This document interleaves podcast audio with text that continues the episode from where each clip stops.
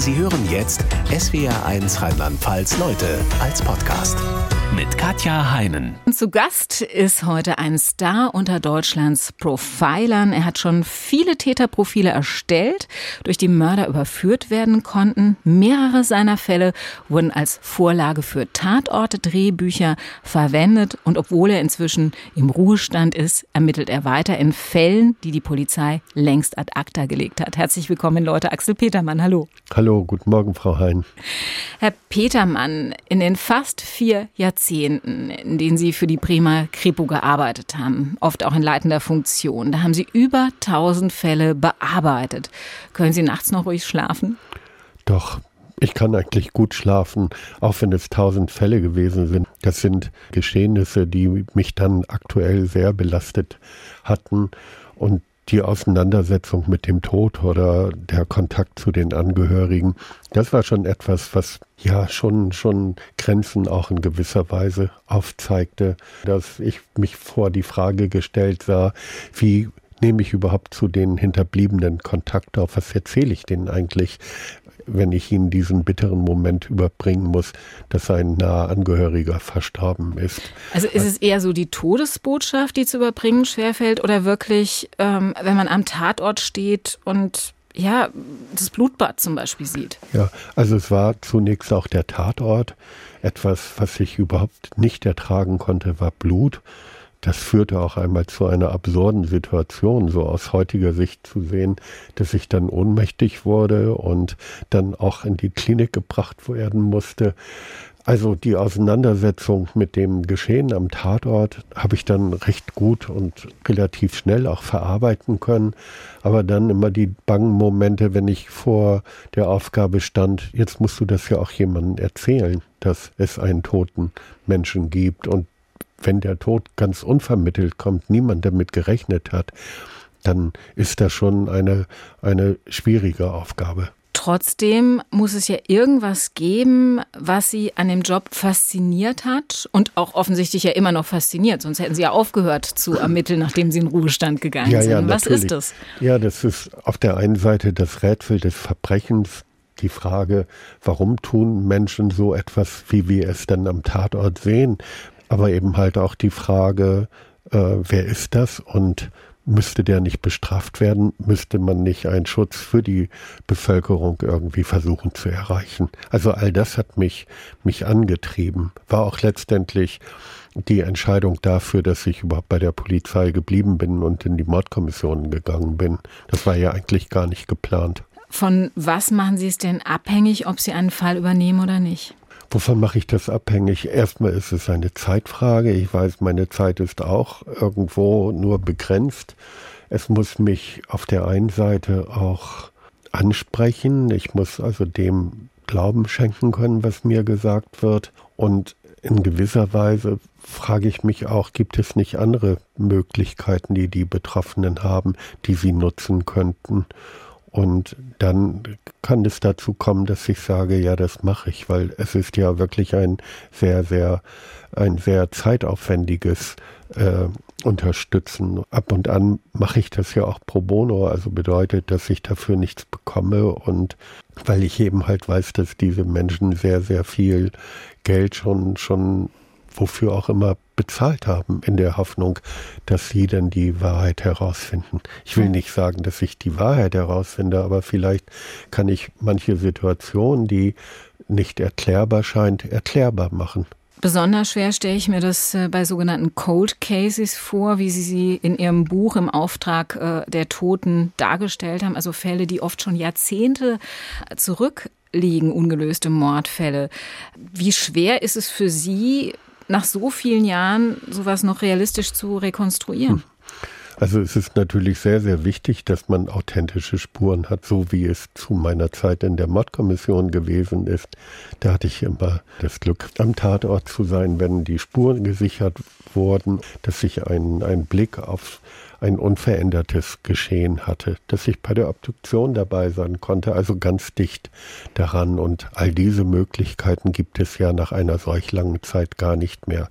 Wichtig ist, es muss die Akte geben, ansonsten bräuchte ich gar nicht anzufangen. Es muss Fotos geben, Beschreibungen und den Ort am besten auch, an dem sich der Vorfall, sich die Tat zugetragen hat. Und das hilft doch wieder eintauchen zu können in eine Situation, die viele, viele Jahre zuvor sich ereignet hat. Nur damit man sich das klar macht, in wie viel Prozent der Fälle, wo es um Mord und Totschlag geht, wird der Täter nicht gefunden. Also zum Glück haben wir in Deutschland eine sehr, sehr hohe Aufklärungsquote. Es geht immer um 90 bis 95 Prozent Aufklärungserfolg. Für die anderen 5 Prozent sind Sie dann verantwortlich. Und für die anderen 5 Prozent sind dann die Fallanalytiker zuständig, die dann eben halt die Tat ja auch als solche nicht klären, aber zumindest können wir ja neue neue Ideen schaffen. Und, und das finde ich ja, ist der große Vorteil. Und deswegen find, bin ich auch ein Verfechter der, dieser Idee, dass ich sage, lasst andere drauf schauen, die die Akte bekommen, genügend Zeit haben und dann noch einmal ganz von vorne beginnen. Besonders schlimm ist es ja, in Fällen, finde ich, wenn der echte Mörder weiter draußen rumläuft und ein anderer zu Unrecht als Mörder verurteilt wurde und im Gefängnis sitzt. Irgendwie denkt man ja, das kann in Deutschland gar nicht passieren, im Zweifel für den Angeklagten. Wie oft kommt sowas Ihrer Einschätzung nach doch vor, dass Falsche im Gefängnis ja, landen? Also ich denke, das passiert immer wieder. Aber ich muss auch sagen, dass wir in Deutschland sicherlich ein sehr, sehr gutes Rechtssystem haben, ausgebildete Richter und gerade in Kapitaldelikten, also Tötungsdelikten, wird schon sehr, sehr sorgsam geprüft. Aber nichtdestotrotz gibt es immer wieder Verfahren, bei denen ja diese Ansprüche nicht eingehalten werden, aus den unterschiedlichsten Gründen. Das kann schon ganz früh bei den Ermittlungen, dem polizeilichen Vorgehen äh, geschehen, zum Beispiel bei der Vernehmung, wenn denn jetzt es Menschen gibt, die doch Suggestivfragen ungeschützt ausgeliefert sind, sage ich mal, wenn die Beamten ihre Vorurteile haben, wenn sie nach dem Bauchgefühl schon sich vorstellen könnten, ach, wir haben da eigentlich die richtigen, dann kann es dazu kommen, dass die eigene Idee doch sehr, sehr gezielt äh, versucht wird, durch weitere Ermittlungsergebnisse, durch weitere Zeugenaussagen zu bestätigen und das, was eigentlich dagegen spricht, einfach zu negieren und beiseite zu schieben. Und so kann sich dann tatsächlich dann so ein, ein unglückliches ja, Gefüge dann von vermeintlichen Indizien und Beweisen zu der Überzeugung dann sammeln. Wir haben den Richtigen, wir haben die Richtigen hm. und verurteilen deswegen. Und auch. der war es dann gar nicht. Wobei eigentlich müssten wir denken, dass die Polizisten ausgebildet sind, auch eigene Vorurteile zu sehen und dann eben anders zu fragen, keine Suggestivfragen ja, zum klar, Beispiel zu stellen. Sicherlich wird es dann auch immer wieder diese Ausbildung gegeben haben, aber betrachten wir uns doch selbst in unserem Leben und Polizisten sind ja letztendlich Menschen wie Sie und ich. Ich war ja selbst mal einer, also von daher gesehen weiß ich ja, wie das läuft, wie dann doch manche Theorien, wie manche Annahmen Oberhand gewinnen können, wie man überzeugt davon ist, dass man auf der richtigen Spur ist und bin ja auch nicht derjenige, der sagt, das geschieht ja nur den anderen und mir selbst würde das nie passieren. Ich bin ja selbst durch den Scheuersack gegangen, der Gefühle gegangen, weil ich eben halt jemanden fast zwei Jahrzehnte lang fälschlicherweise eines Mordes bezichtigt mhm. habe. Was war das für ein Fall? Ach, es ging um den Mord an einer alten Frau, die hatte einen kleinen Tante-Emma-Laden. Die Tat hat sich in Bremen ereignet und an einem Sonnabend hat sie das Geschäft nicht geöffnet. Die Brötchen konnten nicht ausgeliefert werden. Das fand der Bote schon ungewöhnlich und die Polizei ist gerufen worden und die Frau war tatsächlich erwürgt, erdrosselt und missbraucht worden. Und der Tatverdacht richtete sich gegen einen Nachbarn. Der hatte viele, viele Schulden bei dieser Frau. Er trank gerne, er hatte kein Alibi und so kamen dann noch einige andere Indizien und Beweise dazu, zum Beispiel seine Blutgruppe stimmte mit der des Täters überein und Fasern aus seiner Kleidung sollten an der Kleidung des Opfers doch tatsächlich gefunden worden sein. Und somit schien eigentlich es alles klar dafür zu sein. Der hat das getan, der leugnet das Verbrechen. Für mich stand fest, das ist der, der sagt es nicht. Äh, er war zum Glück nicht in Untersuchungshaft gekommen äh, mit den vorliegenden Beweisen.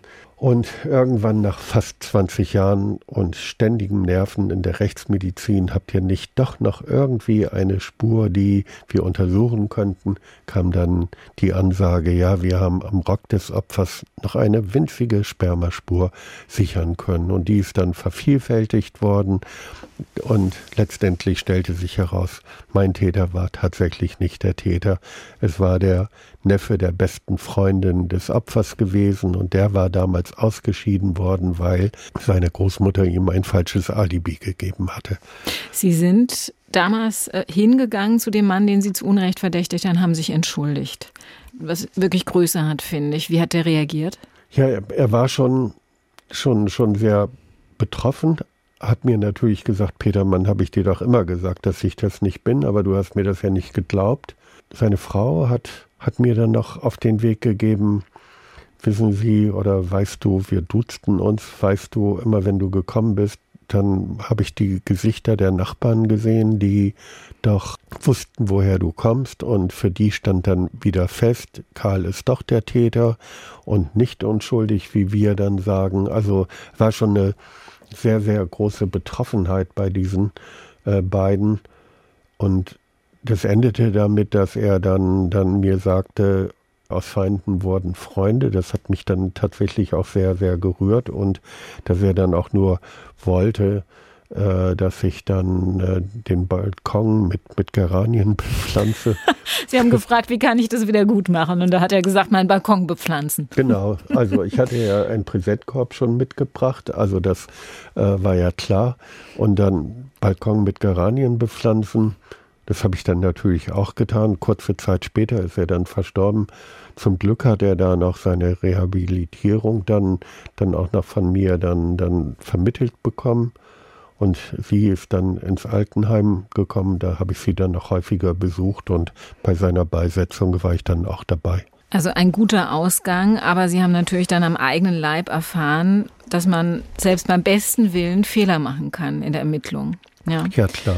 Und, und das hat mich auch sehr geprägt, diese, diese Phase, dass ich eben halt weiß, wie vorsichtig ich doch auf der einen Seite sein muss. Also das Forschsein sicherlich manchmal helfen kann, aber nicht immer zum Ziel führt. Und ja, wie sehr wir uns doch von den Gefühlen leiten lassen können.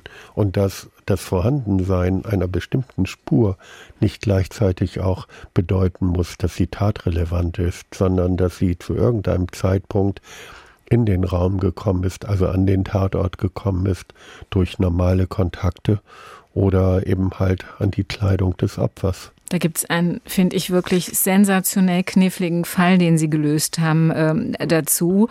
Ein Toter, der in einem Zug gefunden wurde. Alles sah nach einem Raubmord aus. Doch irgendwie haben Sie gedacht, äh, das passt nicht zusammen. Mhm. Was hat Sie damals an diesem Raubmord zweifeln lassen?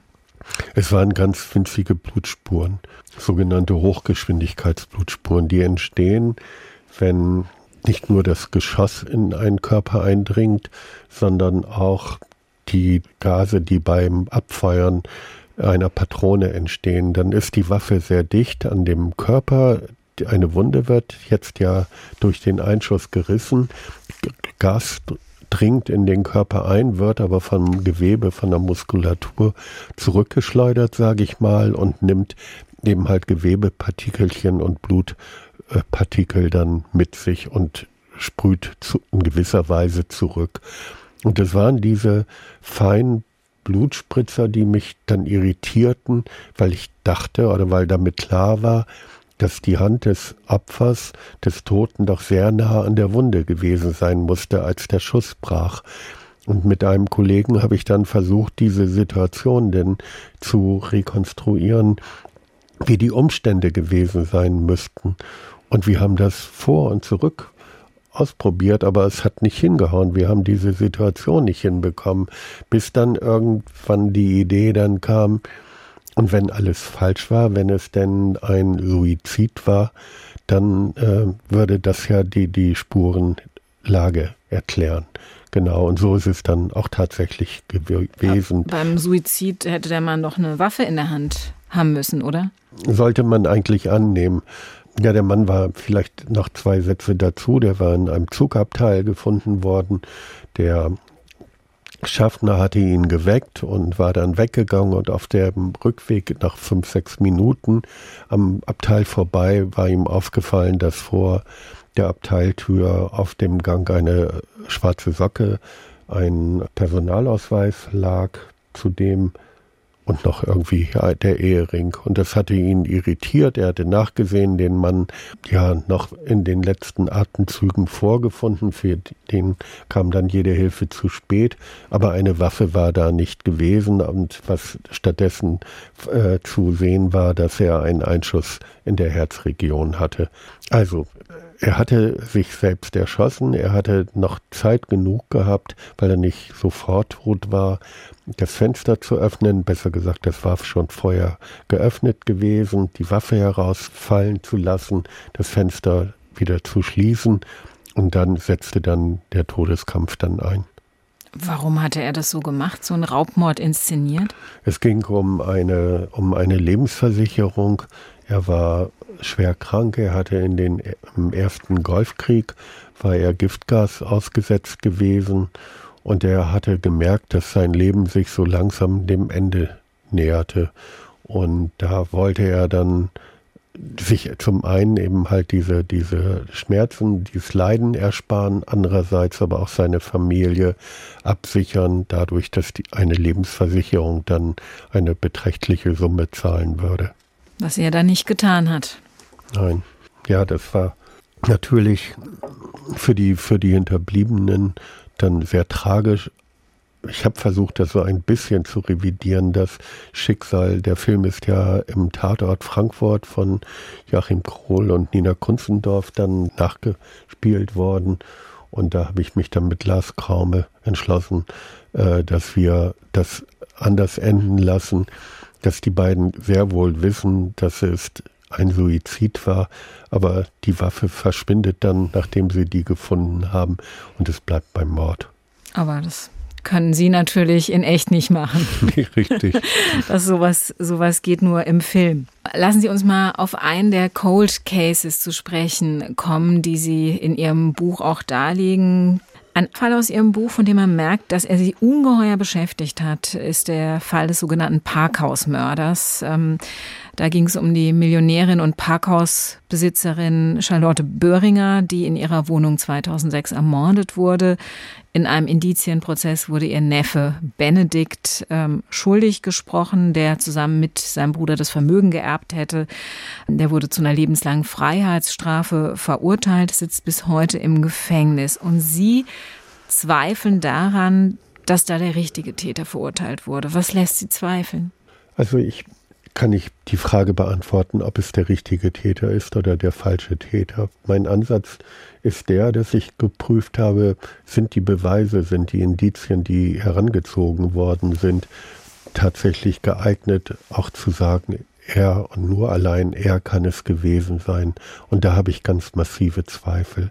Und ich gehe davon aus, dass für die Ermittler, als sie ihn, den Benedikt Todd, als Zeugen vernahmen, dass sie abgescheckt haben, wie verhält er sich bei einer Aussage in einer normalen Situation. Es gibt da so eine aus dem amerikanischen stammende Vernehmungsmethode äh, und die basiert darauf, dass man das Verhalten eines Verdächtigen oder eines Zeugen prüft, indem man beobachtet, wie er denn ist in, in einer normalen Situation, um dann eine Frage zu stellen, in gewisser Weise eine Fangfrage zu stellen, um dann zu gucken, oh, jetzt verändert er sein mhm. Verhalten. Und das, denke ich, ist da geschehen und deswegen dürfte für die Ermittler schon klar gewesen sein, der war es. Und es ist alles getan worden, um diese Annahme dann eben halt auch zu, ja, zu untermauern. Aber wenn man Ihren Analysen folgt, wurden da wirklich fundamentale Fehler gemacht äh, bei der Ermittlung bis hin äh, zur Bestimmung des Todeszeitpunktes. Der wurde nämlich aus dem Mageninhalt äh, von Charlotte Böhringer rückgerechnet quasi. Wie viel war schon verdaut, wie viel war drin. Was hat da nicht gestimmt? Da hat vieles nicht gestimmt. Man hat eine Methode, wenn man einen Toten findet, über die Messung der Körperkerntemperatur und der Umgebungstemperatur so ungefähr abzuleiten, wann dieser Mensch gestorben ist. Äh, das hat man in diesem Fall vergessen zu tun, beziehungsweise man hat es erst viel, viel später in der Rechtsmedizin nachgeholt und hat Temperaturdaten bekommen, mit denen man nichts anfangen kann. Man hat aber so getan, als wären diese, diese Messdaten doch zu verwenden. Dann hat man den Mageninhalt äh, doch gewogen und hat angenommen, die Frau hat Nudeln gegessen, eine Normalportion Nudeln würde aus 400 Gramm bestehen und das würde dann letztendlich rückgerechnet bei einer Verweildauer. 400 Gramm. 400 das Gramm. ist eine Riesenmenge. Das ist eine Riesenmenge, ja wirklich. Also da würden wir beide bestimmt zwei oder dreimal von essen können, so ungefähr. Also so, und dann gibt es Erfahrungswerte, wann eben halt kohlenhydrathaltige äh, Speise den Magen äh, verlässt. Gut, da ist man falsch, von falschen Voraussetzungen ausgegangen. Man hat DNA, die äh, am Bläser des Opfers gefunden worden waren, hat man bestimmt, dass sie tatrelevant sein müsse und dass andere Gegebenheiten, also Kontakt vor dem Verbrechen. Die beiden waren ja nun verwandt und haben sich häufiger gesehen, dass das auszuschließen sei. Man hat Blutspuren, die sich am Tatort befinden.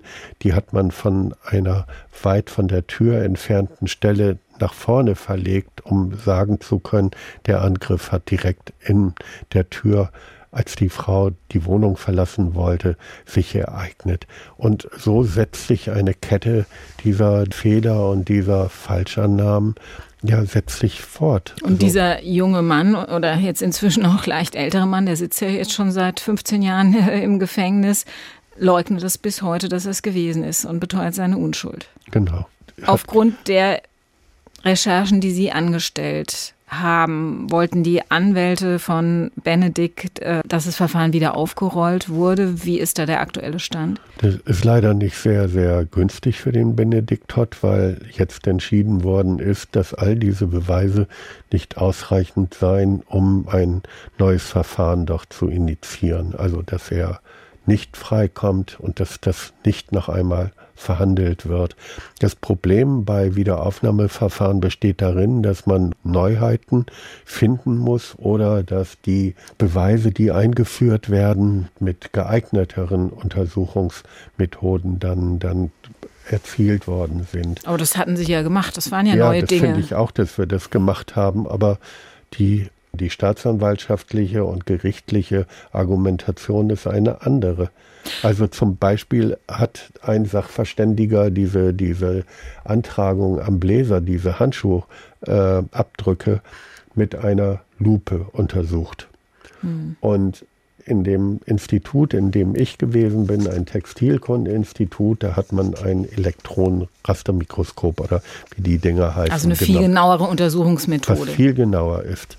Und das ist aber kein neuer Beweis oder kein überlegenes Untersuchungsgerät, weil der Sachverständige hat ja in seinem Büro auch ein solches Gerät, aber das nicht genutzt. Aber er hätte es ja nutzen können.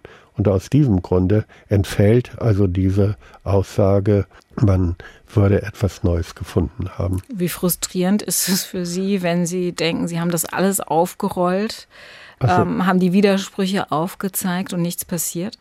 Also ich, ich habe das wirklich so wie so ein Tritt in die Kniekehlen erfahren und, und, und habe dann irgendwie gedacht, es schnürt sich bei mir hier irgendetwas ab, weil ich es wirklich nicht nachvollziehen konnte. Und es ist ja nicht etwas, was ich mir alleine überlegt habe und sage, es muss so sein, weil ich Axel Petermann der Meinung bin, sondern ich wusste ja, dass ein scharfer Wind uns dann entgegenwehen würde. Und deswegen bin ich ja zu zwei, drei Experten gegangen, die jeweils einen bestimmten Beweis dann der des Gerichtes oder eine Annahme des Gerichtes überprüft haben und zu gleichen Ergebnissen gekommen sind. Und das erschüttert mich irgendwo. Das lässt einem schon am Rechtsstaat ein bisschen zweifeln. Ne? Ja. Sie sagen ja auch in Ihrem Buch, man muss inzwischen auch sagen, ob jemand in Deutschland tatsächlich Gerechtigkeit widerfährt, hat oft auch was mit dem Geldbeutel zu tun. Wie meinen Sie das? Ja, das hängt damit zusammen, wie kann ich mich verteidigen? Welche Möglichkeiten stehen mir offen, wenn ich jetzt ein ganz normaler Angeklagter bin, der über keine finanziellen Mittel verfügt oder keine Unterstützer findet, dann bin ich darauf angewiesen, und das ist das Gute in unserem Rechtsstaat, dass jedem ein Rechtsbeistand beigeordnet wird. Also ein Pflichtverteidiger. Ein Pflichtverteidiger. Aber dieser Pflichtverteidiger wird vom erkennenden Gericht bestimmt. Und so heißt es, dass nicht immer dann auch, naja, das herüberkommt, was ein Verteidiger vielleicht denken könnte oder tun müsste, sondern der denkt vielleicht auch daran, wie er denn nun, um neue Aufträge zu bekommen, dem Gericht nicht zu sehr schaden könnte. Aber derjenige, der über Geld verfügt, der hat natürlich alle Möglichkeiten offen. Der kann sich ein, zwei, drei Anwälte leisten. Der kann äh, Privatgutachten einholen, die mit in die Verhandlungen einfließen.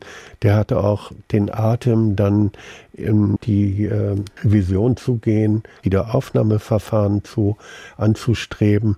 Und all das kostet wirklich viel Geld. Also umso besser, dass Sie für die Leute, die äh, dieses Geld nicht haben, äh, ehrenamtlich arbeiten und genau. denen eben helfen, dass ihnen vielleicht doch noch äh, späte Gerechtigkeit widerfährt. Lassen Sie uns sonst noch mal ein bisschen über Sie selbst sprechen. Ich setze jetzt mal meinen eigenen kriminalistischen Schwachsinn ein.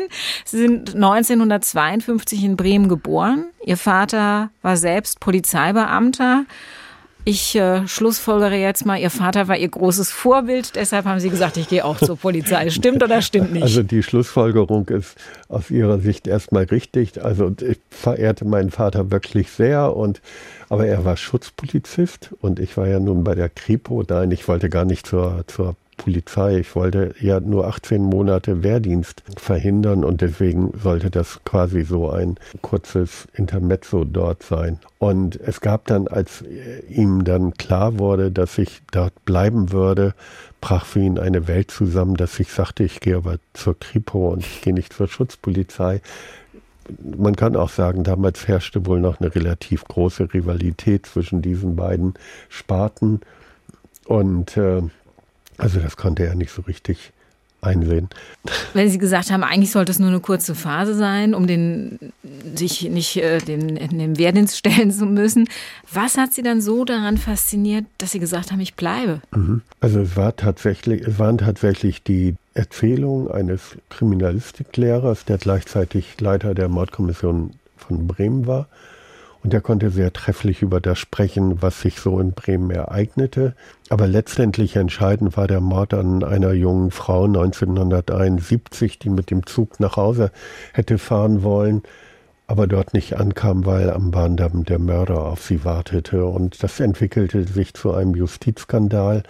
Und da habe ich mir dann gedacht, weil ich auch mit vielen anderen dann am Tatort nach Spuren suchen durfte, dass mich das irgendwie so beeindruckt, dass mich das fasziniert.